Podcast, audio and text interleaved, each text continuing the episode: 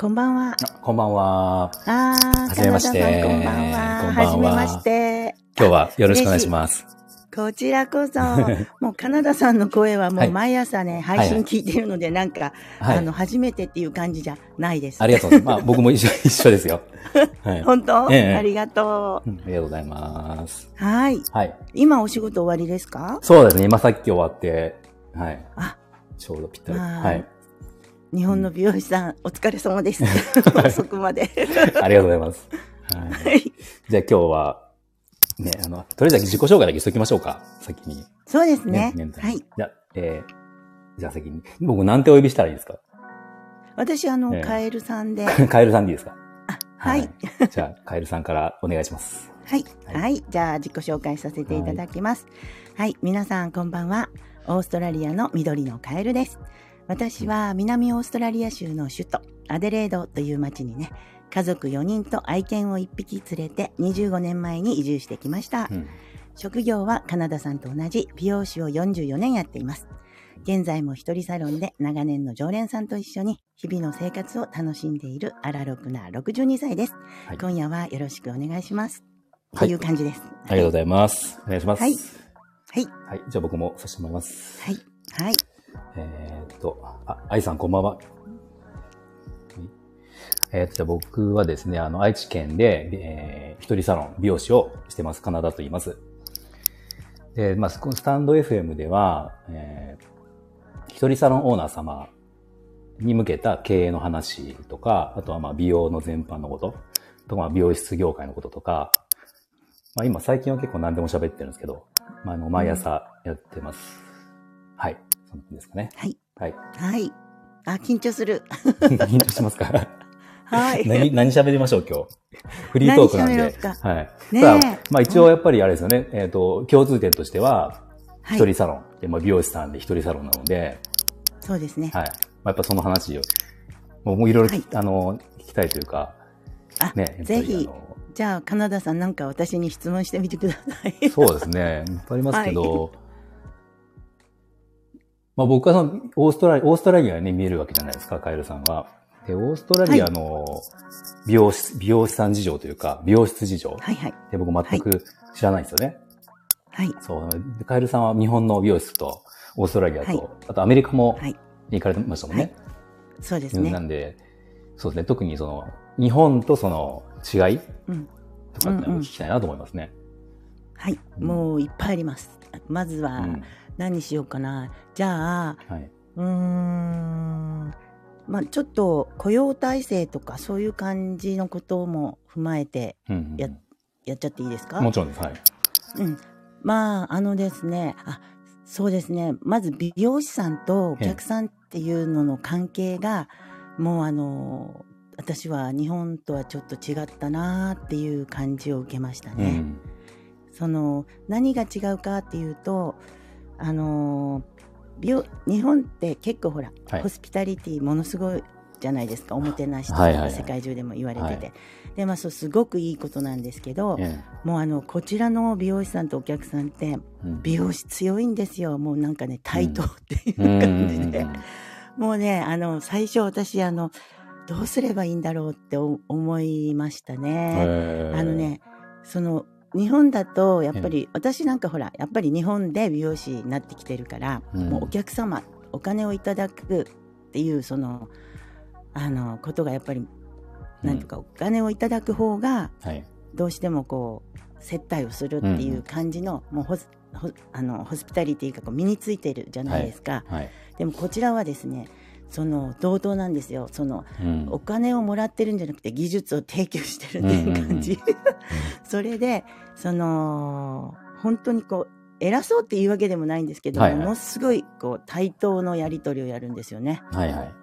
うん、だからその技術に対してお金をこれを払ってくださいっていう感じ、はいっていうのうん。感じですね。はいはいはい。日本だとやっぱりやったことに対してお金をいただくっていう感じの姿勢がうんものすごくあったので、まあ、それももちもちろんいいことなんですけど、はいこちらではもうその差はもうすごい自分でこうカルチャーショうックん。でしたうね。ん。うんあそれとあとはい10、うんうんどうぞどうぞ。あ、なんか、そう僕、まあび、仕事をしたことはもちろん日本でしかないんですけど、あのーうんうん研修みたいな感じで若い時に、はい。ロンドンに行ったんですよ。わ、素敵。そう、すごい良かった。まあ本当にでも、ねえ20代前半の頃なんで、まだその美容師になってからでも、なってもその、まだ美容師って言えないぐらいまだまだこうね、あの、時なんですけど、うん。その時にやっぱり同じことを思って、うん。まあその、お店に行った、サロンに行ったわけじゃなく、なんかまあ研修なので、その、スクールに行ったんですけど、そこでカットモデルみたいな人も用意されてて、まあそこを、その人たちをカットするときに、うん。やっぱ僕ら日本から行って日本人の、まあ、しかもまだまだこう新人というか、カット覚えたての若い美容師っていうのもあるんだけど、その、向こうの先生をしてくれた、多分当時、わかんないですけど、まあ30代ぐらいだと思うんですけど、うん。まあその人がこう、モデルさんをカットするんですけど、うん。その、日本で例えば同じような講習があるってなった時に、モデルさんの扱いって、まあ今言われたみたいな、そのお客様と一緒で、モデルさんでちょっと特別扱いみたいな。なんか、こう、うんうんなんていうかな、頭の触り方も違うというか、あのそう。僕 その時にやっぱすごく思ったのは、もう、なんだろう、変な言い方したら、物みたいな、うん。うん。自分が切りやすい風にこう、こうやってガッて動かして、ウィッグを切ってんじゃないかっていうぐらいの、うん。人形を切ってるみたいな。そこちらがね。切りやすいようにねって感じそうそうそう、切りやすい、美容師さんが切りやすいようにすることがもう一番大前提で、うん。だから当時はその時僕はだからその、ね、日本で仕事を教えてもらってる時にお客様の頭とか、こうお客様の頭をそんな雑に扱うとか、まあ、そんな感じでずっとすりすり込まれた中で行ったので、うんうん。なんかその時はだからひどい、ひどいっていうか、ああ。なんかすごいなと思ったんですよ。悪い意味で。うんううんん、だけ、ど、もう今になって結局今40だから6だから、その時からもう20年以上美容師をやってって、いろいろ経験してって、おあの、その接客とかもいろいろあったけど、今になって僕その、今、かゆさん言われたみたいな、そっちのうん海外の美容師さんの、うんうん、対等っていうのが、僕すごいいいなと思ってて、うん。そう、今僕はやすいですね。やりやすい。それは僕今理 理想、まあいろんな意味があるんですけど、うん理想なんですよ、ちょっと。うんそうそうそううん。わかるわかる。あの、じゃあ、とちょっと途中になっちゃったさっき続きをじゃあ。あ、いえいえそれとね、あのー美容師さん、あ美容室の中で経営者と、はいその、雇われてる側の、うんあの、立ち位置っていうのもまたこれが違うんですよ。本当に。もう美容師、日本だったらね、はい。もう私たちの場合は先生とか店長とか、うんうんもうなんか神様みたいなね、そうですね。あの、ね先輩とか言っちゃって、ねはいはい。教えていただかないといけないっていうのもああるじゃないですか、はい。もちろんこちらもあるんだと思うんだけど、はい。あのー私こっちでその最初に2人ほど人を雇ったんですよ。ああ、そうなんですね。うん、なんでかというとはい。もうあの大体もう一人サロンにしようとは思ってたんですけどはい。その移民した時のその条件っていうのが、はいやっぱりあの人を雇ったりしないといけなかったまだビザだったのでほうほうほうそれでまああのサロンを出した時に2人雇ったんですね。はい。でそれであのなんていうの？例えば時間がちょっとこうほら暇で空いてる時にうん。あ。のネイルとかもやってたんであちょっとネイルしてあげようかって私が言ったわけですよ、私は経営者ですよ、はい。その従業員に、はい。だからあのそしたら普通日本だったら何て言います、えー本当ですか？先生、うんありがとうございますとか言っちゃいますよね。言わないんですか今頃は、まあ、どうだろう。言うと思いますけどね。一応言うでしょ、ん。ん。そしたら私ねなんていうふうに答えられたと思うその子からあのえー、その子オーストラリア人だったんですけどうん。なんて言われたかというと、はい If you want to って言われたんですよ。それ意味わかりますよね。もしあなたがしたかったらって。ああ、へえ。ガビーンで。ああ、まあ、え？そっか。うん。そう、そういうね、うん思考回路なんですよ。だから、その、なんか私が本当にしてあげたいときは、本当に私がしてあげたいときはいはい。じゃないと言っちゃいけない。あの、うん私はその答えは、いや、ありがとうございます、本当に？って言う当然に返ってくると思ってたんですよね。そうですよね。うん 上司から言われたらっていう。んそうそうそうそうね。じゃあ全然違うのなんか知らないけども、あ、if you want to とか言って、はい。え、それって私の英語今おかしかった？とか思いなうがら。もうそういう感じのやりとりです、うん従業員も。大地さん、こんばんは。あ、こんばんは。はじめまして。そう、それであの、うんあと驚いたのが、あとお掃除とか、そう、お掃除とかは、はい。あの、美容師さんお給料に入ってないと思います。えーっと、あ、向こうの？日本、うん、日本だったら、はい。朝から掃除して、はい夜も掃除してはいっていうのがこう、日本の美容師さん雇われてるとやりますよね。やりますね。はいはい。私もいっぱいやってきたんですけど、うんこっちは、じゃあ、See you tomorrow とか言って帰っちゃうんです。え誰、誰が掃除するんですか？掃除屋です。ああ、もう業者さんがはい別にいるってことね。はい。掃除屋さんか、うんもう掃除屋さんを雇えない経営者は経営者がやりますね。はあ、なるほど。うん。うん。もうあのースタイリストは掃除しないんですよ。ええ あの、カットしに来てますって感じですよ。うんうんうんうんううんんそれで、それがね、なぜそういう風になってるのかなって思ったら、はい。あの、小学校の頃から、ここ掃除がないんですよ。ああ、日本ありますもんね。うん、そうそう。うんうんなんか雑巾がけとか、あの、うん当番でやってなかった？掃除。まあ、そんな時代じゃないのかな。いや、やってました、やってましたよ。やってましたし、今も、うちも子供行ってますけど、小学校に。あの、うんありますよ、掃除の時間って。そうよね。うん教えますよね、ちゃんと。そうですね。だから、うん日本人、ちゃんと掃除ができるんですけど、うんこっちの人ね、小学校も、あのー終わったら、バーッと帰るんです。へえ。そして、クリーナーが入るんです。うんだから、クリーナーっていう職業がちゃんといっぱいあるんですよ。はいはいはいはい。オフィスもそうだし。ありましたよね。うんなんかあの、ワールドカップかなんかの時に、日本人がその観客の 綺麗に片付けてって、それは美談としてあったけど、でも仕事を奪ってるっていうその、賛否あったじゃないですか。そういうことですよね。うんうんうんそう、あ、のーもう分業化うんですよね。うん。だから例えばねあのびっくりしたのが、はい。私あの40代の頃フラメンコダンスとかここでちょっとハマっちゃってやってたんですけど、はいフラメンコのね日本のお教室だったら先生にが掃除してたら「あ変わります」とか、まあ、やっぱ言っちゃうんだと思うんですよ。うんなんかこうあの習ってるお習い事でもね。でももうここの人たち先生一生懸命こう乾いてるのに、うん。いや私あの私はこう手伝おうと思うんですけど他の友達はもう一切しないんですよ。なんかコーラ飲んでたりとかしてもう本当にあの経営者が掃除するか、うん。掃除屋がするかっていう感じ、ねクリーナーがするかっていう感じの、うん。まあ、極端に言えば、うん、そんな感じのカルチャーですね。アメリカもそんな感じなんですかね？似た感じなんですか？似た感じだと似思います。た感じですかね？うん。日本がじゃあちょっとど独特なんですかね？日本超独特、だからすごいある意味素晴らしい文化なんじゃないですか？うん。まあでもなんか聞いてると僕はうんその、そっちの方が合う気がします。考えは。もうそれはこの世界に入っここでやってやってみるとはい。あのこっちがいいああ、そうですか。本当にう。うんんまああの職業あのなんていうのかなまあそうねあっさりしてるよね従業員のことに対してもうんお互いにうんもうもう経営者だからとか言うんじゃなくて、はい。あの対人っていう感じのお付き合いなんですよ。うん、そうね、まあそんな感じですよね。いや、日本、うん日本の美容室事情って言っても、カエルさん、どこも、どの辺まで、あんまりでも今は全然あれですもんね。話聞きます？いろいろ。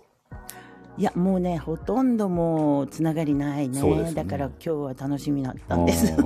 うんどんな、どんな印象がありますか？日本の美容室って。うん日本の美容室うん。そうねみ日本の美容室は慌ただしかった。とっても慌ただしかった。まあうん自分がやってた美容室も、まああの、まあいい意味で言えば繁盛店だったっうん。ていう感じですよね。でも、なんかあの、こんなにみんなバタバタ働かして、こんなに私も疲れ果てて、うん。なんかこう、いいものを提供してるのかなっっていう感じは受けましたね。はいはいあ受けましたっていうか、まあ今考えてみれば、うん。そう、なんかもっとゆったり仕事をうん。本当はできるんじゃないかな日本でもっていうふうには思いますね。うん。日本の、えっ、と、日本のその料金ってうん、すっ安いですよね。その世界的に見たら。ごい安いです。どのぐらい？あんだけの技術を持っててどうしてって思う。うん。うんもうあの見合うあそれってさ、うんあの最近よく思うんですけど、はい。あの日本を出て外から見るとねはい。なんでっていつも思うんですけど日本ってものすごいうん。あの技術を持ってるじゃないですか美容師だけに限らず、はいはい。世界でも本当になんかこう本当にこうただなんていうかみんなが尊敬するぐらいのうん。なんかこうテクノロジーにしても技術にしても、ホスピタリにしホスピタリティにしても持ってるんですけどはい。なぜか賃金が安いうん。見合うだけの給料をみんなもらってないと思うーん。う。うん、もうあのいやどうやってこんなものがあこれね笑い話なんですけど、はいはいオーストラリア人の人が日本あの大好きでよく私のお客様も行くんですけどね、はい。なんかあのーランチで、えー2000円あ1500円ぐらいで天ぷらがついてお刺身がついてうん。えっとなんだったっけいろいろなほらなんとか午前とかいうやつがあるじゃないですか、はいはいはい。もう立派なランチ。はい。立派なランチが1500円とか2000円で日本っていう国はどうやったらあれが食べれなんであの値段で出てくるのかもうわからないって言って、びっくりしてましたよ。うん、ランチで多分1500円2000円ってちょっと高い方ぐらいですもんね。なんなあら。そうなんですか。多分だってそうかそうか、んちょっといいランチぐらいの感じですよ。そうだからほらうんすごい豪華なものがその値段で出てくるっていうのがもうこっちの人には考えられないと思うんですよ。へえ。材料費とかええ。まず人件費がここ高いじゃないあの、はいオーストラリア自あ体。あ。そうするとこれだこれだけの素晴らしいものを作った時に、うんこの人件費だけを考えてもはい。あのあんなものが例えば2000円で出てくるっていう国って一体今からどうなるの？っていうふうな話をよく王子たちはしてますね。へえ うん。うん、いやだって本当にあのここ2000円持って行ってあのちょっとしたカフェの朝ごはん食べられないですよ。あそうなんですね。食べられない。えちなみにじゃあ、その、うん美容室の、じゃあ例えばいろんな料金あるからだけど、カット料金ではい言ったら、に私の日本円で言ったら、うんうーん1万円弱ぐらいかな。ああ、そうなんですね。それはどうなんですか、うんそその辺では高いんですか？安いんですか安くはないと思うけど、普普通なんですか、うんおあの安くはないと思う。でも一、人でしてるサロンとかだったらそんなもんかな。うんあともっと高級なところ例えばあのショッピングセンターに入ってたりとか、うん例えばもうあの高級住宅街にあるとかそしたらそんなもんじゃカットできないと思うけどな。へえ。うんゆうさん、まあこんばん大体では。こんばんは。うんうんまあ大体でも、まあ、90 80、90ぐらいで平均かちょっといいぐらいなのかもしれないですね。で、あの、ジャストカットとかあるじゃないですか。ジャストジャストカットって。カット。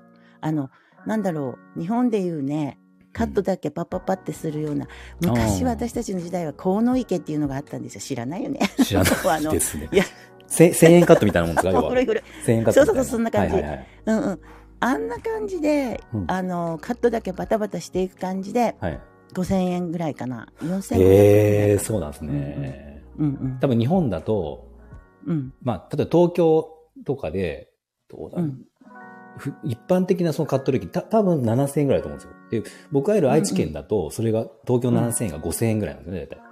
うんうん。5000円が、その、どうだろうね。まあ、安くもなく高くもなくっていうぐらいの金額なんですよ、一般的には。だから僕の周りも、普通にその、要なんて低価格サロンではなくて、普通にやってるところは、まあ大体5000円前後とかでやってて、うん。で、一人、でもその一人サロンだから、さっきカエルさん言われた、一人サロンはもうちょっと高いよって言ってたじゃないですか。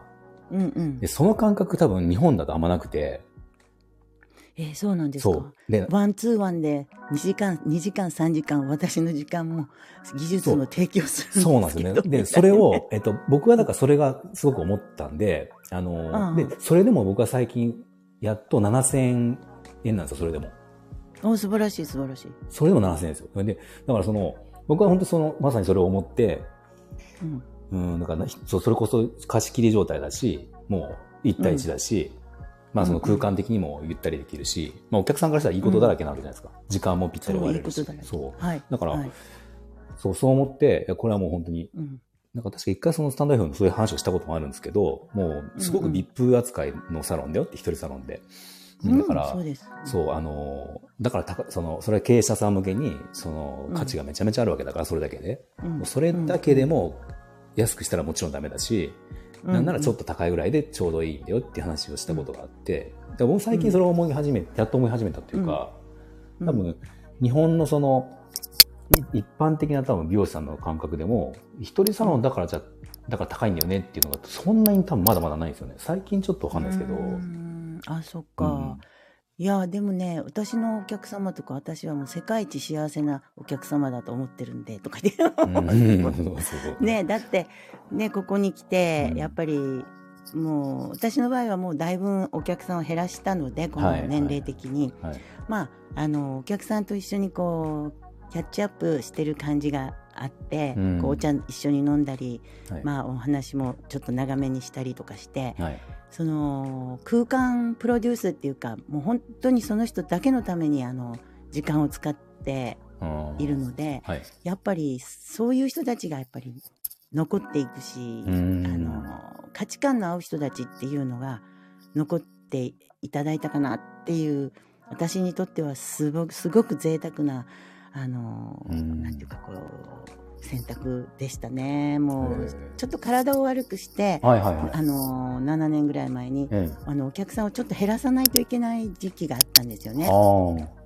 やっぱ無理を重ねたっていう感じだと思います。うん。一人サロンでもカナダさんも今結構とやってるんじゃないですか？8時までとか。もう嘘みたいと思いますけど。でも、たまたま今日そうですけど、うん。まあ一応そう営業時間8時までになってるんで、予約が入ればあるんですけど、それでもだいぶあれですよ、あの、体的には楽になって、うんうん。うん。それこそその、まあ一人サロンっていうか、まあもともと僕一人サロンじゃなかった、一人サロンじゃなくて普通に店出したんで、うんうん。そう、その時なんかアシスタントを入れてとかやった時は、やっぱりその、うんうん。全然いっぱいやんなきゃ多分成り立たない状態で、そうだよね。その時に比べたらもう全然今はゆったりやってますけど、でも、うんうん。その今のカエルさんの話を聞くとまだまだ、うん。うん、そこまでゆったりはできないのかなっていう感じです。ああ、うん。そうね。だんだんそうやってこうでも自分がそういうビジョンを持っていると、うんやっぱそういう人たちがやっぱ集まってくるじゃないですか。きっと今もそうそうだと思うんですけど、だからもうすごいもうあの私の場合はもうあの家の半分をサロンにバーンと改装ししちゃって、全家でやってるけどもう、うん。あのなんていうかな。ちょっとあのすごくいい感じのもう本当に広い一人サロンっていう感じでやってるんですよ。うんうん。であの住宅街は看板とか出しちゃいけないんですよここ外観を、はい。あのなんていうかこうこう乱しちゃいけないっていうルールとかあって。はいはい。でもそれがまたいいの隠れ家的で、うん 別に通りがかって入ってくるお客さんって別に必要ないですもんね、別に今となってはね。一元さんはもう取ってないです。そうですよね。うん。うんうん。うんそうだからなんかあのもう来てドアを開けていただいた瞬間からもうそこはもうそ私はもうその人が好きな香りからアロマから変えておもてなしするっていう感あじにし、うん、やるんでまあエステとかもやるのでね。ーあ、そうなんですまあ、ね。そういうこと。うんうへんー。だからこうエステ室とサロンとまああのレセプションとっていう感じで廊下で分けて、もうとにかく贅沢三昧してます。へーうんあそのじゃあか、例えばカットのお客さんだったら、うん、えっ、と、さっき1万円、1万円ぐらいって言われたね、確か。1万円ぐらい？そうですね、うんで1万円、うん、いかないぐらいでいすね、かないぐらいですか？うんうんそれ、例えばその、なんていうの枠というか、時間はどのぐらい取るんですか、それで。一人で。もうたっぷり、今はもうたっぷり。まあうん、大体でもヘアカット、シャンプーとヘアカットしたら大体1時間ぐらいで終わりますよね、1そうですよね。時間ちょいで。うん、でもそれからお茶飲むんで、うん。うん。あのお茶飲んでいろいろお話聞いたりとか、まあして、まあ2時間はいますね、ヘアカットでも。あ、そうなんですね。へーうんうんそれは今だからそうなのか、今だからそうです。ですよね。そのもう少しじゃあうんもう,、もうちょっとこう、なんだろう、えっ、と、フルでやってた時っていうのは、大体1時間半ぐらいを、うんあのまあ、お客さんがちょっと遅れたとか、まあ、そういうことはもうめったにないですけどね、うん私のうんその今のやり方だと、はい。まあ、ちょっとあの長めに取ったとしてもちょっとお茶を飲む時間をまあ20分ぐらい取ったとしても1時間半うんっていう感じで、うーんあのサークル回してたんで、はいはいはい。今みたいにこう午前中1人午後1人とかいう感じではないですねう。ーんうんそっから違うんだね、ちょっとね。そうだうね、んやっぱこうでもねきっとねそういうこう人たちがこうそれを求めてる人たちって最近すごく多いと思いますよ。うんうんもう自分特別感っていうかうなんかもんう素晴らしいですよね。それにねいいスタイルもやっぱりできるかなと思います。うんその人のことよく知ってるしそうですね。なんかねうんなんかこうゆっくりゆっくりっていうかこうもうしっかりその人だけのことを考えてあげられるとか、はいはい私なんか前の日から考えてますからね。へえ、あそうなんですね。そうそう。うん。うん、まあそんな感じで本当、うんあのーいいですよね。うん。羨ましいです。なんかすごい理想的な、ね、あれですね。びうん。そう。私あのこれはこういうふうに、美容師の最後はこういうふうな形で終わりたいなと思ってたんで、うん。もうあの今結構あの集大成って感じですかね。うんうんうん。そうですねう。ん、うんうん、うん。でも、もしかしたら日本に、日本に行ったら、それができたかどうかってわかんないですよね。ややってます。やってます？うん、うん日本の最後も、うん。あのこういう感じの、まあ、ここまでの贅沢なサロンはできあの狭かったからできなかったけど、うん最後は日本を出る時の最後のやっぱ12年1年ぐらいはもうこういう感じで一人サロンに変えてましたね、あ、そうなんね。全部お店はやめて、うんうん。あれ？えっ、と、そう、前、えっ、と、話、配信聞かせてもらったけど、なんだっけ、は二十歳でしたっけ？二十歳で、21うん。で一回アメリカ行かれたんですか。そうです。もうあれは美容師をやめに。辞める時ですよね。拓也さんこんばんは。うん。こんばんは。えっ、と、辞めるためにアメリカに行って、あその後一回日本に戻られたんでしたっけ、戻りました。戻ってその後にオーストラリア行ったの？か。そう。だからアメリカで、はい。私はあの日本で3年間美容師をしてはい。でもあまりにも大変辛くて大変辛くてとかもう頑張ってたんですけど急に、はいはい。はいほらもうあのやめたくなったの。わかるでしょ？とか言って。時々あるじゃないですか。いや、ありますよ、ありますよ。ね、はい。それでうん。もうね私思ったらすぐなんかそうしちゃしちゃいたくなっちゃって、はい。なんかやめる方法がないかなと思って考えたのがあよしよしあのロサンゼルスのビダルサスンに行って勉強してきたいって言って、大嘘つけばみんな信じると思って、うんうんそれでもみんなをもう騙しまくってですね。はいはいはい。聞き聞きましたよ、でそこは。まあはいはい、それ。ね、はい、そう、もうあれはもう私の本当あの、まあ青春時代だ、青春時代というかまあ美容師を抜け出すためのもうね、うんあの、考えたアホな、あの、案だったんですけど。なかなか、なかなかないですけどね、やめる。ね、ないない。うんそう、まあそれで行って、はいうんあ、ごめんなさい。あ、いいいですね。うん、それで行って、はい。あの、なんかね、ほら、よく言うじゃない、アメリカにさ、行ってさ、アメリカンドリームでなんか見つけてって、はいはいはいそういうアホな若者だったみたいで、私って。で、行ってみたんですけど、もう手も足も出ないんですよ、本当に。もう言葉っていうのはやっぱりうんパワーだなと思いましたね。うんだってさ、考えてよ、カナダさんが、はいじゃあ今さ、今やってる仕事で、はい。お客さんと会話できなかったら仕事できますか？そう。会話しない人もいるから、そういう人だったらできるけど、でもそう、そうやっぱそのカウンセリング最初のね、あれができないですもんね。無理でしょ、うん写真見せても、うん、うんそうですね。うん、そうそれでもうね、まあ、美容師なんてもう大体辞めるつもりだったし、はい。なんかあのそうもうとにかく何もできないのお皿洗いだってそんな雇ってもらえないし、うんもうとにかく何もできなくて、はい。あのふらふらしてたらその、私が住んでたあのハリウッドのぶところに住んでたんですけど、そこのアパートの住人の髪をあのその人がき一人で自分で切ってて、はい。なんで？って言うから言ったら、あはい美容室高いもんって言うからああそう私ねそういえばハサミ持ってきてたなと思ってはいはい。で切ったんですよそこで。はいはいたらね5ドルもらったのうん。ありがとう5ドルはいはい。あアメリカで初めて稼いだお金が5ドあル もう素晴らしいな技術ってと思っあ。て。あでそこからそのアパートの住人のヘアカットしだしたんですよ。あ。はい。なんかこうこうち紙で書いてて、はいはい。何号室の何々はカットしますみたいな感じで。そうそう。それであの庭でいつもカットしてたら、あのまあ、その人の友達お金のない人がその友達を連れてきたりして5ドルでカットして、はいまあ、結構稼げてね。うんう。ん、まあそんなんで、あ、やっぱ技術っていいのかなとか思って、で、まあそうこうしているうちに、その、一人サロンをしてる、あの、美容師さんと出会ったんですよ、60代ぐらいの。はい。そこでもう私は、ああ、こんな風な素晴らしいサロンができるんだったら、私の美容師の最後も、うん。ここれで終わりたいと思うようなサロンに、その時に巡り合ってるんですね。へ一人サロン。え。うんうん。でもね、その時うんなんでだろう、私も美容師辞めてるはず、辞めるはずだったんですけども、マインドはもう戻ってましたね、美容師にね。うん。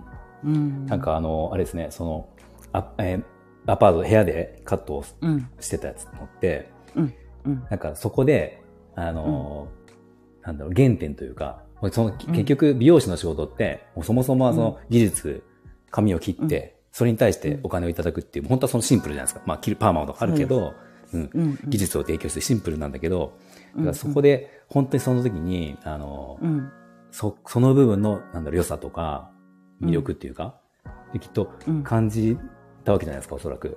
そうそうですね。なんか、その僕、うん。日本でずっと美容師やってるけど、その、うん、最初はその、そうじゃないですか。あの、もう絶対美容師になりたいってなった時に、それって最初はそうやって髪を切って、それに対してまあうんお金を評価してもらうっていうことが、うん。その仕事をしたいと思ってなったわけじゃないですか。でも、なって、うん。その、うん、まあ最初その試験、技術を身につけるために、じゃあまずはそこに一生懸命になって、いっぱい練習して、で、身について、で、じゃあやっとそのお店で今度は、えーカットできるようになって、スタイリストになって、で、お客さんこう入れてもらって、順番にやっていくわけじゃないですか。うん。で、そのやってって、うん。結局そのやってった時には、その時は売り、売り上げのノルマがあったりとかして、で、うん。そうなるとじゃあ今度、うーん、その、なんだろう、売り上げに目がいって、もうお客さん、日々お客さんやるんだけど、売り上げに目がいってて、うん。で、今度人を雇って自分が独立したら、今度は、えっ、と、教育するとか、ね。求人するとか、っていうことで、結局、その、最初に美容師じゃ、その技術をやって、その仕事をしたいって思ったところって、ただの日常になっちゃってて、うん、そう。で、なんか、結局一番その、メインで考えてるのっていつも経営だったり、そのお金だったり、売り上げとか、ね、うん。資金繰りとかっていうことをずっと考えたりとかしてると、うん。なんか結局その、やっぱ一人サロンになってからの方が、それが、まああるはあるけど、とりあえず純粋に毎日毎日その髪を、お客さんの髪をきれいにするってことをやって、うん。それに対価いただいてってことが、けなんかやっとそこで、なんだろう、まあ、うん。もともと知ってたことなんだろうけど、原点、そうそう、それを思い戻ったって、感じね。そうそうそう。うん。だそれが多分きっとね、カエルさんの場合はその時が、それうんをその若い時に、うん、分かったんだそうだなっていう。ね。でもねうん、一つ質問していい？もちろん、はい。あのね、あの、カナダさんって、ええなんで美容師になったの？美容師になった理由は、うん。めちゃめちゃ軽いんですけど、本当に。なんか、うん。えっ、と、僕、工業高校行ってたんですよ。工業高校。はい建築あ家なんですけど、はいはい。そう。で、高校それ行ってて、えーなんまあ、なんか、普通におしゃれが好きだったし、髪いじるの好きだったので、うんうん。うん美容師だったら、えー、結局、周りは建築家だったからみんな就職なんですよ、ほぼ。9割方就職、はいはいその、そっち関係に。が、うん。あの、現場監督とか、設計事務所とかうん。うん行くので、なんかその時にうん、ま、まだなんか、おしゃれしたいなっていうのがあって。うんうんで、なんかおしゃれしたいし、なんかもうスーツも着たくないし、そう現場に行って暑い中仕事もしたくないから、美容師だったらおしゃれできるし、うん。エアコン効いてるし、うん。あ、聞いてるね。はい、っていう。そんな感じでスタートしました、僕は。だから全然なんかすごい、うん本当昔からなりたかったとかじゃなくて、うん。うん単に髪が切るのが好きだったことと、あ髪をいじるのが好きだったことと、おうんーそういうなんか、かっこ軽い。いいとか。まあ、そう、それもありましたね。モテそうとか。ううんん。まあ、ハサミを持ってね、うんあの、鏡の前に立ってる男性美容師とかね、うん3割増しですよ、普通のとか言って。普通の時よ。増しますかね まず、いや、3割増し、置いたら3割減るんですよ。ああ、そっかそっか。そう。そっか、じゃあまあ、憧れてっていうか、うんなんか、おしゃれしたくて、みたいな感じでね。そうだ、もう本当そんな軽い感じで。うーん。でもね、私なんかね、あの、もっとさ、もっとダメですよ。なんかね、私なんかあの、美容師に別になりたいと思って始めたわけじゃないんですよ。あの、小学校4年生ぐらいまで私のなりたかったのは、この私がですよ、はい。お嫁さんとかになりたかったんですよ。お嫁さん。そうそう。それとね、ーあと、あの頃ね、まあ、知らないと、絶対知らないですけど、うんテレビドラマで、アテンションプリーズとかいうね、はいスチュワーデスの物語があってね、あの、多分、あれじゃない？カナダさんの場合は、はいそのぐらいの年代だと、堀ちえみのはい。スチュワーデス物語とかあったの知らない？ああ、でちょっとそれ、れも、ちょっと僕だとうん、もうもうちょいもうちょい新しくないと、あれ、なんかタイトルとかは 多分聞いたことあるけど、ちょっと知らないんですよ、それ。やっぱりね、そう、そんな感じで、まあ、はい。スチュワーデスとかかっこいいとか言って、はいはいはい。キャーキャー言ってたタイプなんですけど、まあね、それがね、あの、私の両親がね、えあの、私が5年生ぐらいかな、はい。あの、ぐらいの時に、あの、離婚をしてしまったんですよね。ほうん、それで、あのーそれまで本当何不自由なく結構いい暮らしをしてたと思うんですけど、うん。生活が急変してしまいましてですうね。んで、それまで幸せな主婦をしていた私の母はね、すっごく苦労してしまったんですよ。おーで、それでもう私も勉強どころじゃなくなって、はい。もう学生の頃から一緒に働いたり、あの、手伝ったりしてて、もともとね、勉強は嫌いだったので、まあ好都合だったんですけど、その、その時点ぐらいから、はい。あ、お嫁さんっていうのは大変なんだなと思ったのね。おー。夫の都合でこんなにも人生が変わるんだなと、うん。子供ながらにね、思ってしまって、へー。もうこれはね、もう何があっても自分で生きていける職業を見つけようと思ってですね、うん。もう人に使われない、左右されない、もう独立した生き方を模索してはい。っていうことを、あの小さい時に思っちゃってですね。すごいですね、そんな時から。うん、だってもう目の前で、うん。そのやっぱりこう離婚した親を見たらやっぱねあのそれでほら母親がこうちゃんとこう裕福に暮らしてられたらよかったんですけど、うん。ポイッと何もなくなった状態で子供を抱えてあこんなことになるんだなっていうのは結構こう私にとっては、まあ、いい教訓というかへえと思っちゃって、うん。まあ、しうん、まあそうですね。そういう時代もあって、うん。でもね美容師に行き着くまでもう本当むちゃくちゃ面白い話があるんですよ何になろうかっていうと。うんまあ、これはね、ちょっとまた次の機会にしないと長くなる。そうそう、今日は、あの、また、うんうんまたあのことなんですけど。まあじゃあで、そんなこんなで、ん美容師じゃなくてもよかったですね、その時は。美容師にこだわったんじゃなくて、その一人で、自立した女性になるっていうのが、そうです。うん目的だったんですね。はい。うん。でもね、もう美容師よりもね、うんもっとなりたかった職業がもうあったんですよ。本当になりたかったの。でもね、就職がなかったの、そこに。あーうん。それ面白いですよ。ちょっと行ってみましょうかとか。うんちなみに何の、私 ねそう、職業は何か？いや、職業ね、私ね、うんあのー高校卒業するときに、はい。もうね、銀座、銀座のクラブのママさんになりたかったの。ああ、む、向いてそうじゃないですか、それは。そう。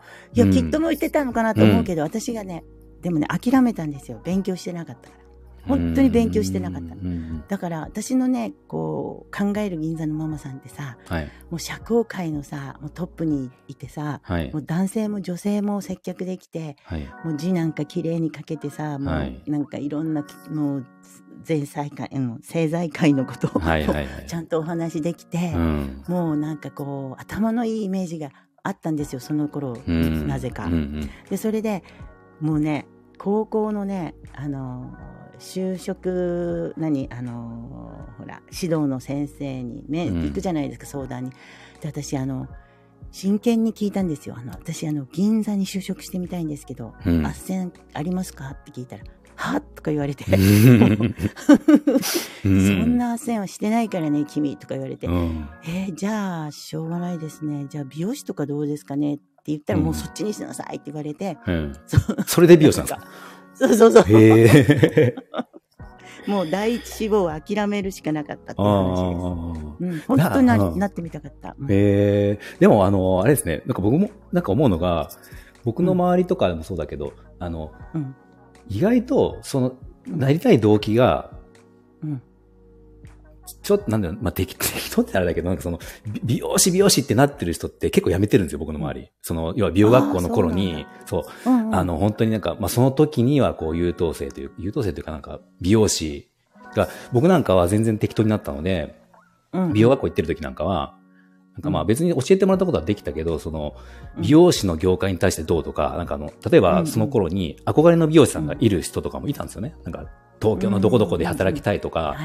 まあこの辺、僕愛知なんで名古屋のどこどこ行きたいとか、うんうん。そう、でも、なんか、僕全くなかったんですよ。全然知らなかったから、美容師業界のことを。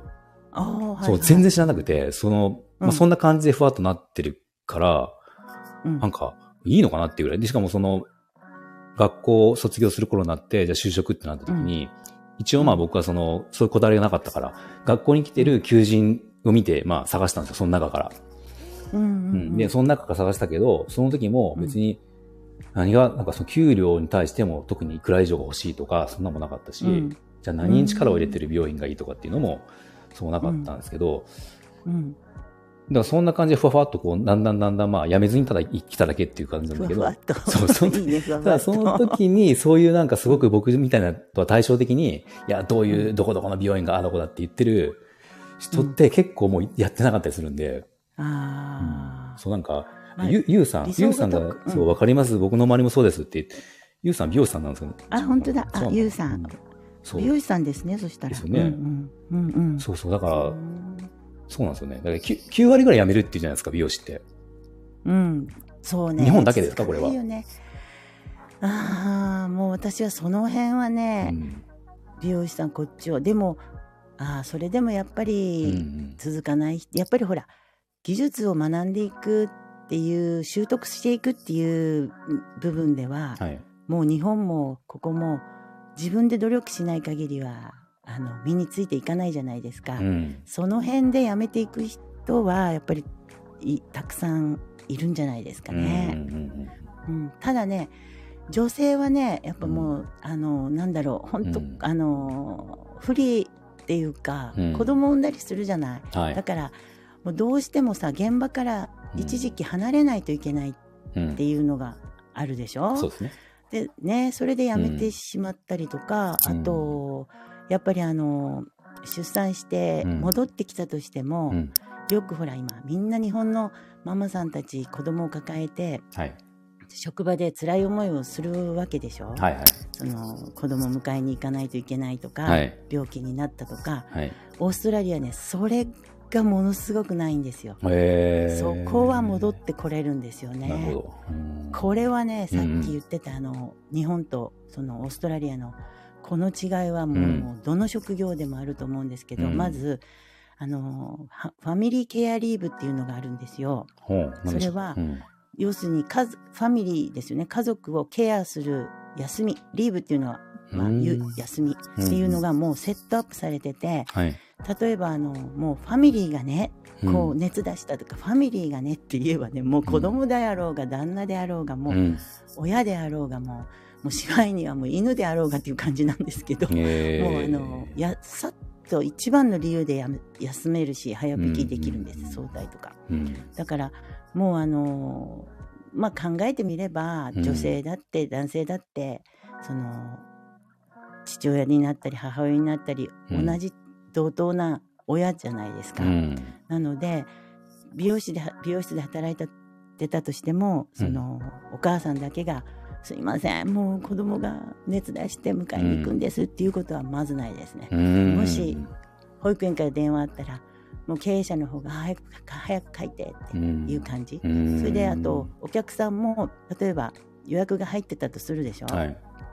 でもごめんなさいもう子供が熱出してねって言ったらあしょうがないわねってなるんですよ。ああ、そっか、じゃあそこ違いますね。あ、そうそういうその全体がそういううん。こう流れうんっていう感じなので、まああのそれでもいろいろあるけど、うん日本の中でキャリアを続けていくっていうよりはもうあの社会の社会の中でのうん。そのなんかこう雇用対雇用されてる人たちのその持ってる権利っていうのがもう全然バックグラウンドは違うと思いますうんうね。ん。うんうんワディさん、こんばんは。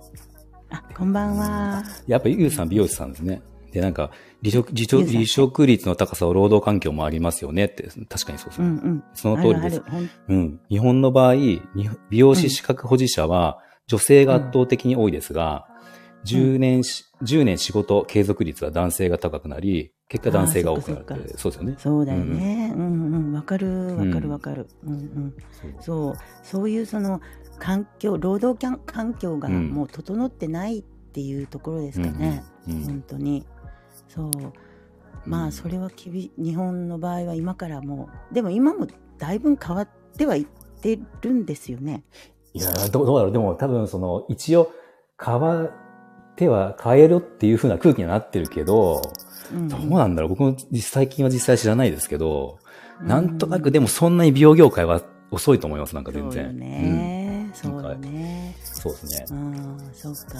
うんそうね、それにあのこっちだともうあの従業員を雇うっていうのがものすごくやっぱりその、なんていうかこう大変な責任を、もうこういうことなんだよ人を雇っ雇用するっていうことはって思いさら、うん思いもう知らされたっていうのが、うんこの日本で雇ってきた時のうん。の条件と違ってて、はい。やっぱ人に対してこれだけの責任を持つんだなっていううん。感じで経営者は。うん。だからあんまりこう美容室自体いっぱい大きいとこがないですよね。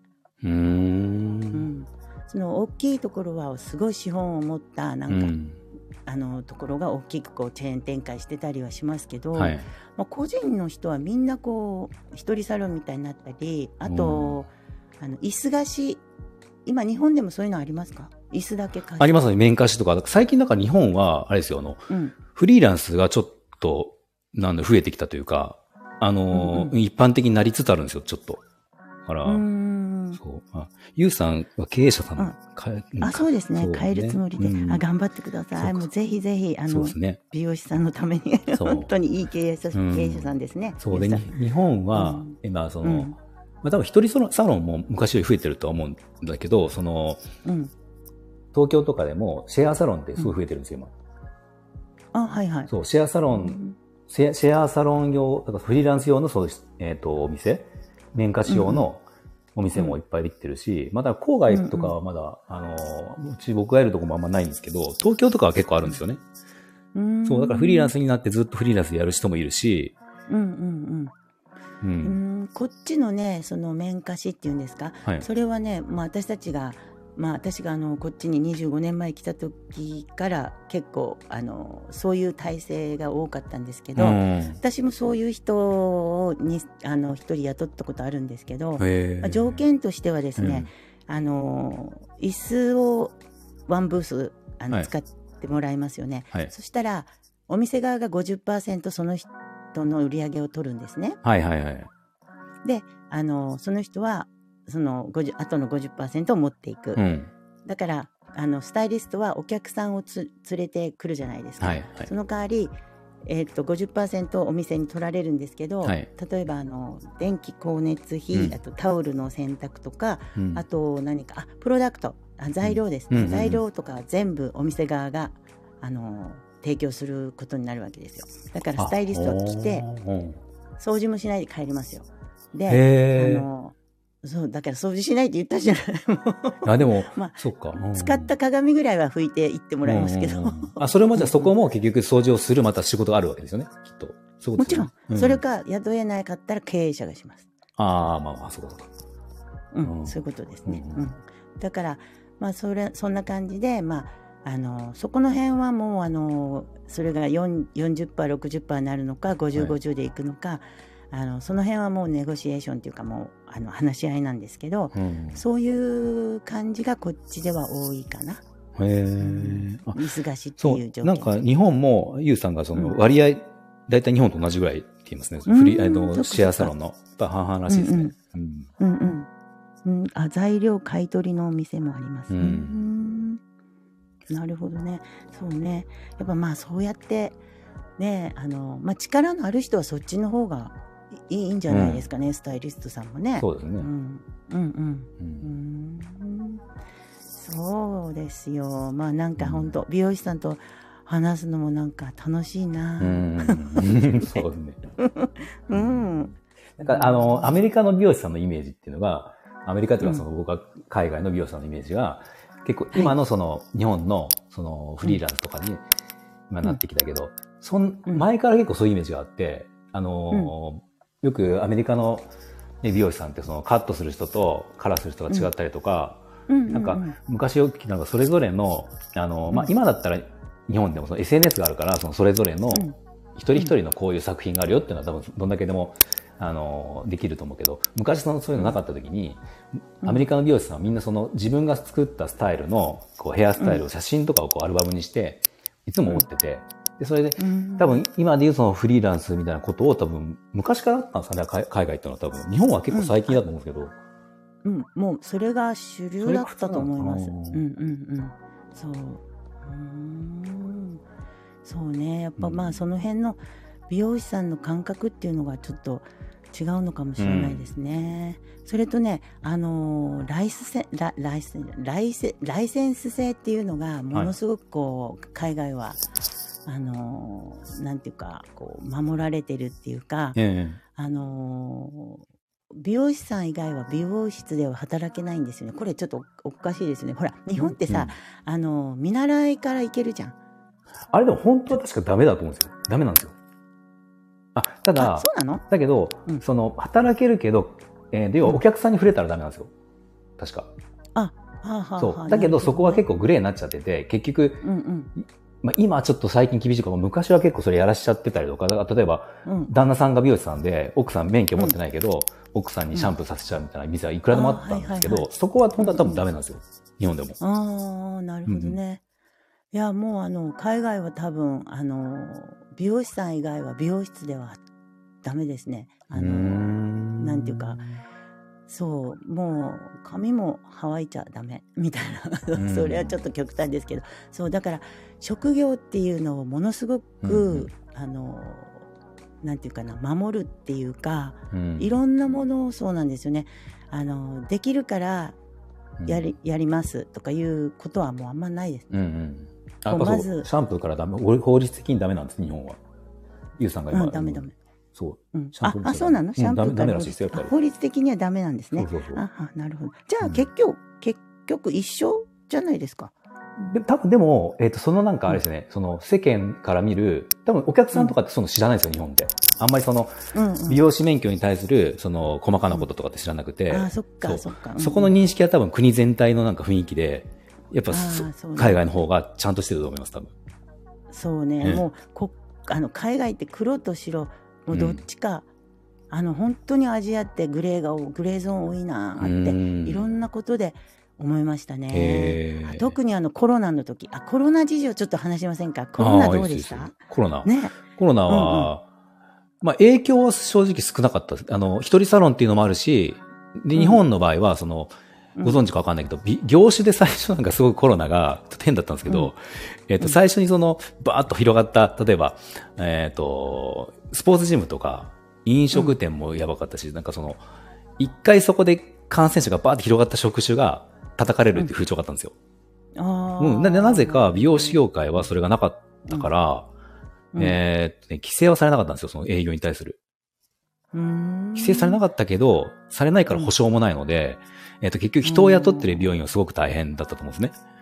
うん。で、そうね。そう。で、人もいっぱいいるから、その来るお客さんもそこに感染の心配をして、うん。遠のくってなったけど、うちはその一人サロンなので、その時も。だから、まあ、人も少ない個室状態だから、そこもまず安心感もあっただろうし、うん、そうですね。そこまではですね。うん。あ、じゃあ、給付金とかは、はい。あのもらえない人もいたんだ。美容室ですか？えー、日本人。日本人？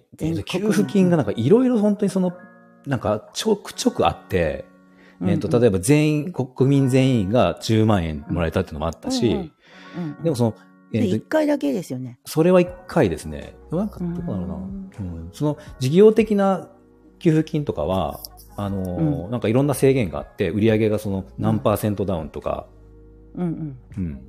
そうそう、緊急、そうそう、ユーザーも言ってるけど、緊急事態宣言が、の時だけみたいな。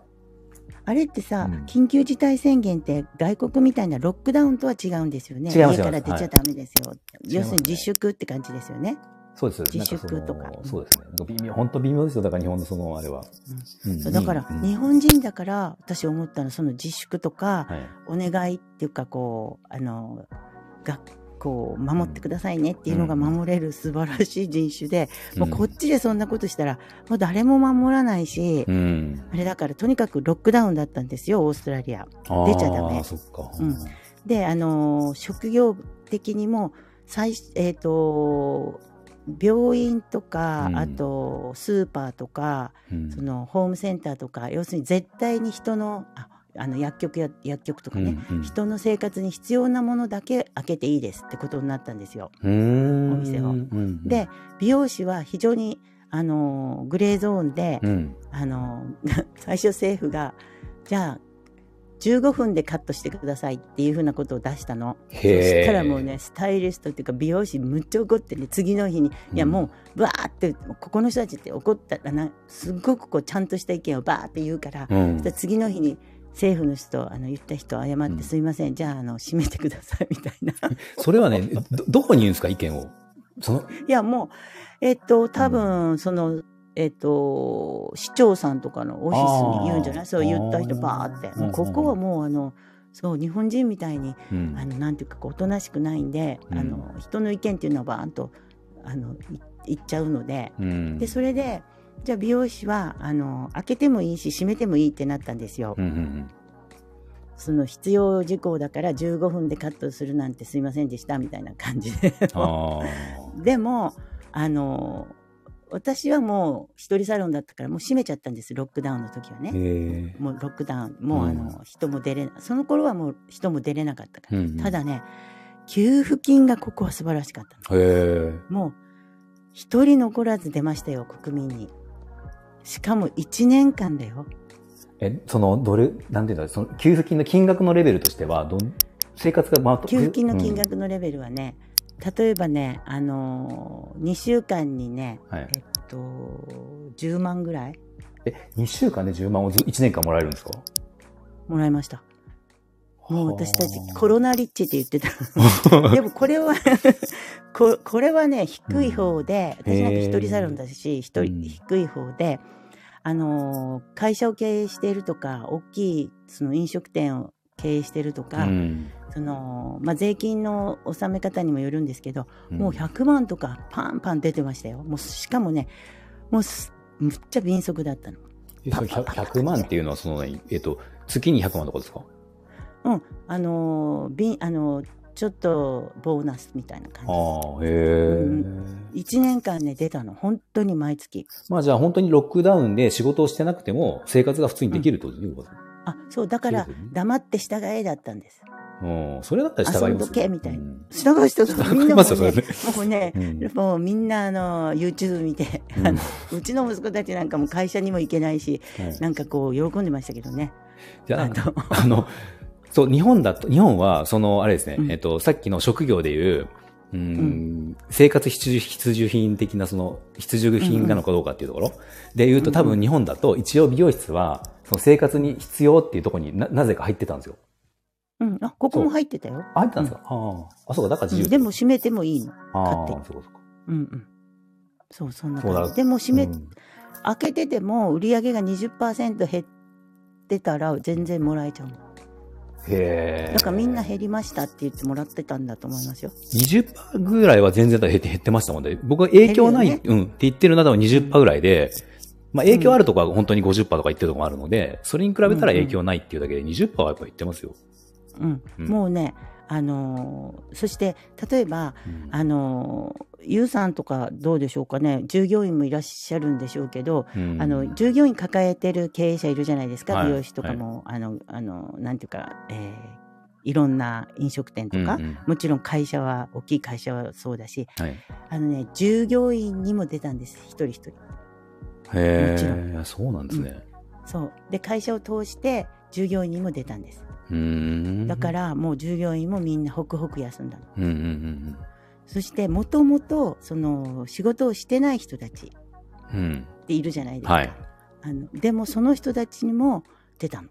だってあの外にも出ちゃいけないしアルバイトもしちゃいけないって言言ってるわけだからそれはまたあの政府の出し方が違うんですけど、まあ、ソーシャルセキュリティって言って、まあ、ちょっとあの日本でいう、うんあのなんだろうあれってえっとほらあえっと、生活保護。ああ、はいはいはいはい。日本でいう生活保護っていうとなんかものすごく日本人ってもらいにくいと思うじゃない？はい。でもここってもうもうね権利なんですよ。だって働いてないんだからぐらいのこと言ってますよもへえ。う でその人たちにももうささささって出たんですよね1年間ぐらい、うんうん、そこを1年間出たのかな。半年は出てるな、うん、すごいですね。だからうん、そう。だからすごいなってここオーストラリアそういう意味ではあの白黒はっきりさせないと、うんみんなが何も言うことを聞かないんだと思うんですよ。うんうんもういろんな人種もいっぱいいるし、うんうんあのはいこれお金あげるからとにかく家にいてくださいっていう感じだっうんたんですね。でもうあのそうもう誰一人としてもお金もらわなかった人いなかったんじゃないかなと思いますね。うんそうそう。だから日本は、うん？そうなんですよ、これ、うん休まないと出ないんだけど、や営業してたら出ないんですよ、給付金が。いやうちら営業もうだってうんロックダウンが終わったのはもうそこそこ1ヶ月ぐらいなんで、うんその後の11ヶ月は営業しながらもらいましたよ同じだけ。ですよね。日本はそう休まないと出ないんだけど、政府は美容室に休みなさいと言わないから、普通に営業してたって、ゆゆうさんのとこ営業してましたって。緊急事態宣言下でも美容室はうん営業していいんですよ。よかったんですよ。うんうんうんそう。うんうん、でもさ営業してたらお金もらえないんでしょ？そうもらえないんですよ。でもまあ、ここ営業してても営業しててももらってましたよみんな、えー、そんな違うんですね。うん、売り上げが下がるっていうことでみんなもう下がってなくても下がったって言ってたんじゃない？うん、まあ、そう。あダメダメこんなこと言ったらまあでも、それは あるんじゃないですか、多少は。んそうそう。でもね、本当それとね、驚いたのが、あのー留学生がやっぱりオーストラリア多いじゃない。はいあのね、そその、あの、アルバイトができなくなったはい。留学生にまでね、給付金を支給したんですよ。やっぱりみんな生活しないと、やっぱいけん、生活しないと、でしないといけないからね。うん。だからさ、その辺はね、オーストラリア政府はコロナに対しては、うんもうあの対応は、まあ良かったですいね。やーいい国ですね。そうそう、うん。国が若いからかなと思って。もうなんか、うんうん。でなんかあの、で、たコロうん。うん。あ、ごめんなさい。うん。コロナの、その、そう最近で言うと、うん。今、日本ってその、もう、もうすぐマスク、一応、なんかなぜか政府が、来月うん。3月13日かな、なんかマスクが、一応、外していいよみたいな日があるんですよ。うん。まあまあ、決定したと思うんですけど、確か。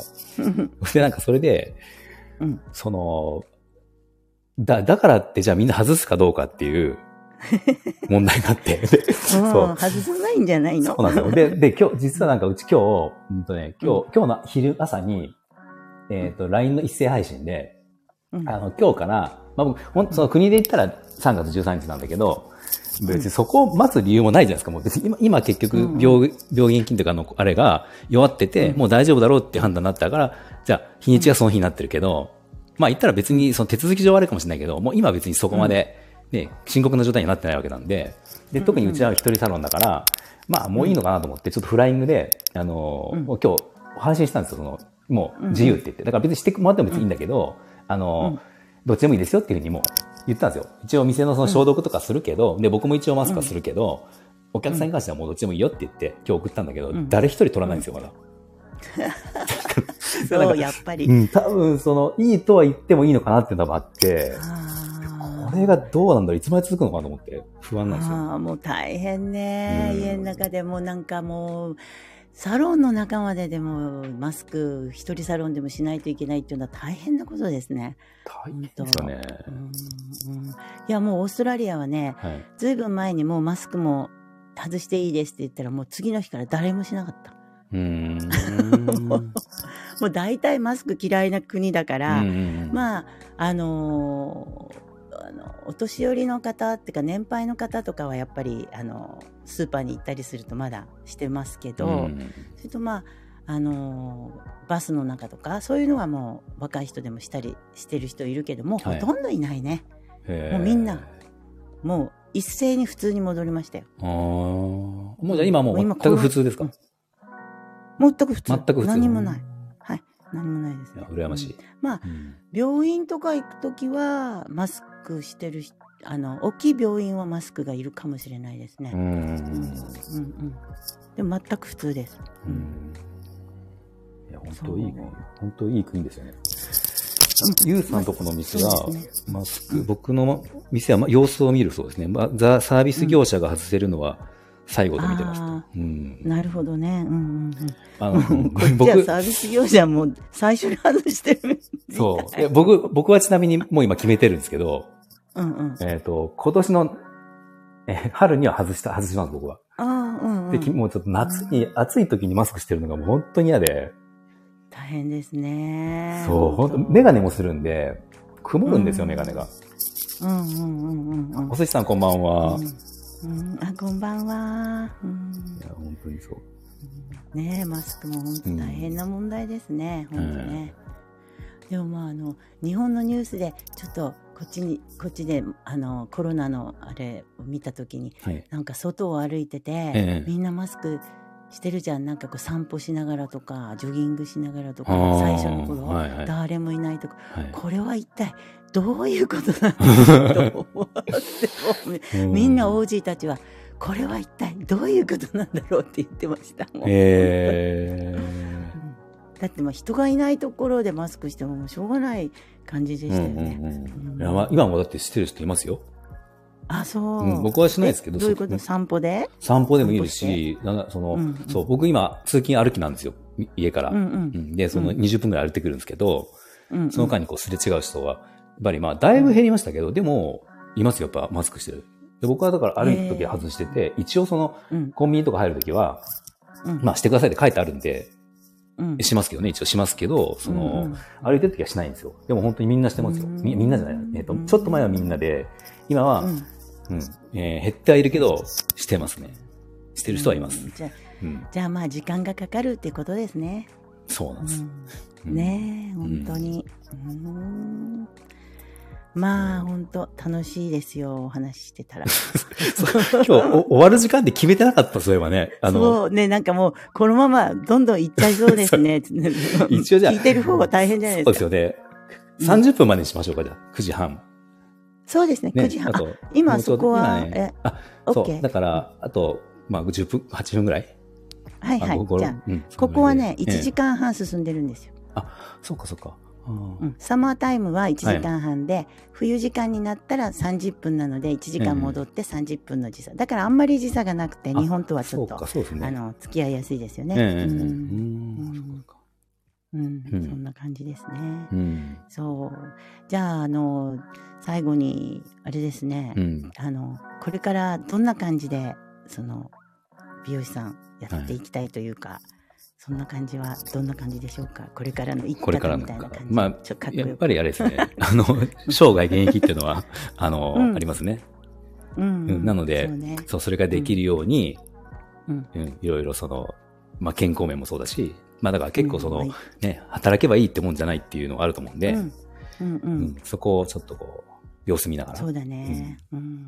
長くできるように。そう。ねうんそう。私なんかもうほら、あの、カナダさんなんかに比べるともううん20年ぐらい、その、年を取っているので、ええ今から先をあの考えると、はい。本当ね、あの、まあ今までずっとお客様に44年間寄り添ってきた経験を生かしてね、えまあ、少しちょっと違う形でお役に立てればとか思っちゃって。さっき、うん、びあのカナダさんも言ったみたいに美容師も体が資本だしさはい。本当にシャンプーとかもうきついしね今うん ね。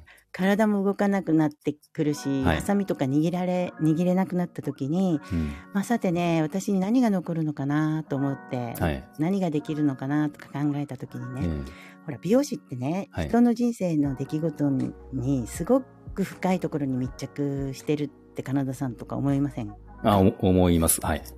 ねうん。それで人って断るたんびに美容室に足を運んでくれてて、はいまあ、ただ髪が伸びたからという人だけもの人もいれば、はい。好きな人とのデートだからとか失恋したりとか、就職したり結婚したり出産したり冠婚葬祭とかねはい。まあ私はエステとかもやるので、うん疲れた時に癒しに来てもらったりとかはい。まあ私たち美容師はただ髪を切ってスタイルを作るだけでなくて、うんまあ、そうそういう感じでお客様に寄り添ってきてるじゃないですか。うん。まあそんな経験を生かしてうんちょっとねこれから少しあのコーチングを勉強してみたいなと思ってるんですよ。へえ。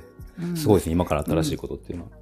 いやだって、うんあのそれもほら生涯現役っていうあのことを見据えてなんですけど、うんやっぱりあのやっぱり美容師をずっとやっていきたいですよ。その一日でも長くうん美容師として鏡の前に立っていたいっていう気持ちはもう強くあるんですけど、はい。やっぱり少しずつ何かにシフトしていかないとこのまんまやれていくっては私も思っていないので、うんうん。まあ美容師が半分になった時これからまたもうまた半分になった時に、はい。あの何が残るかっていうところでちょっと今先を見据えてコーチング勉強してみようかなと思ってるんですよ。えうんー、かっこさんこんばんは。あこんばんは。うんそうそんな感じでうんあのこれだけね SNS が発達した時代に、まあうんうん今生きているのでねなんかちょっとつながれて、まあ、うん人々の生活の中にある悩みとか不安とかね、うん、そして海外であの暮らしておられる日本人の方々とかね、はい同じ経験を持つ人しか分かってあげられないことなどたくさんあると思うのでうね、ん。なんかこの先の人生で少しでもお役に立てればいいかなとぼんやり考えている今日この頃っていうこところですかうね。ん いいですね。ううんん、そう。うんコーチングっていうのはその、え、えっと、お客さんに向けてってことですか？あ、お客さんにはもう、まあ、本当ほとんど毎回がコーチングのようなもんじゃないですか。そうでしょ？そうかもしれな い。カウンセリングとコーチングと、なんかもううん。本当に誠心誠意やってるような、もうその人だけのためのまあ考えて時間をね、あの、一人サロンってこうはい。提供してるので、はい。まあ、お客さんに向けて、お客さんにだけっていうわけではなくて、うん。この、まあ、今までの経験を生かしたものを、はい。また一つ違う集大成として、えーこう構築できたらいいなーってあのなるほど。思ってるんではい。すよはい。ね。まあ美容師さんだったら非常にそういう部分には行きやすあの方面には行きやすいかなって思ううとんこ。ろはあります。うんそうですね。人うんうん、今までの関わり方っていうのが結構それに近いものがうんある,、あると思うんですよね。うんなんか女性、女性客が多いですか？お客さんは。まあ今あのねそうなんですよ。まあ以前は結構男性の方もやってたんですけどやっぱりこの一人サロンになって私があのお客様を減らすっていう時にやっぱり残っていった人っていうのは、あの女性がほとんどですね。残した人っうんうんうんていうのは女性がほとんどですね。だから女性のお客様で女性の美容師さんっていうのと、まあうちもお客さんの割合女性の多いですけど、お客さん女性で美容師が男っていうのと、またちょっとこれ違いますね、いろいろと。その今後の付き合い方がねね話話してくるうん内容も違ってくるのかもしれなね。いですね。はいもう女って恐ろしいと思います、ね。うん。うん。なんで私も含めてですけど、すいませうんん、こんなこと言って。いやいやいや。うんうんはい。うんまあ、じゃあ、そんな感じで、ね今夜はこんな感じですかね。また話しましょう、じゃあ。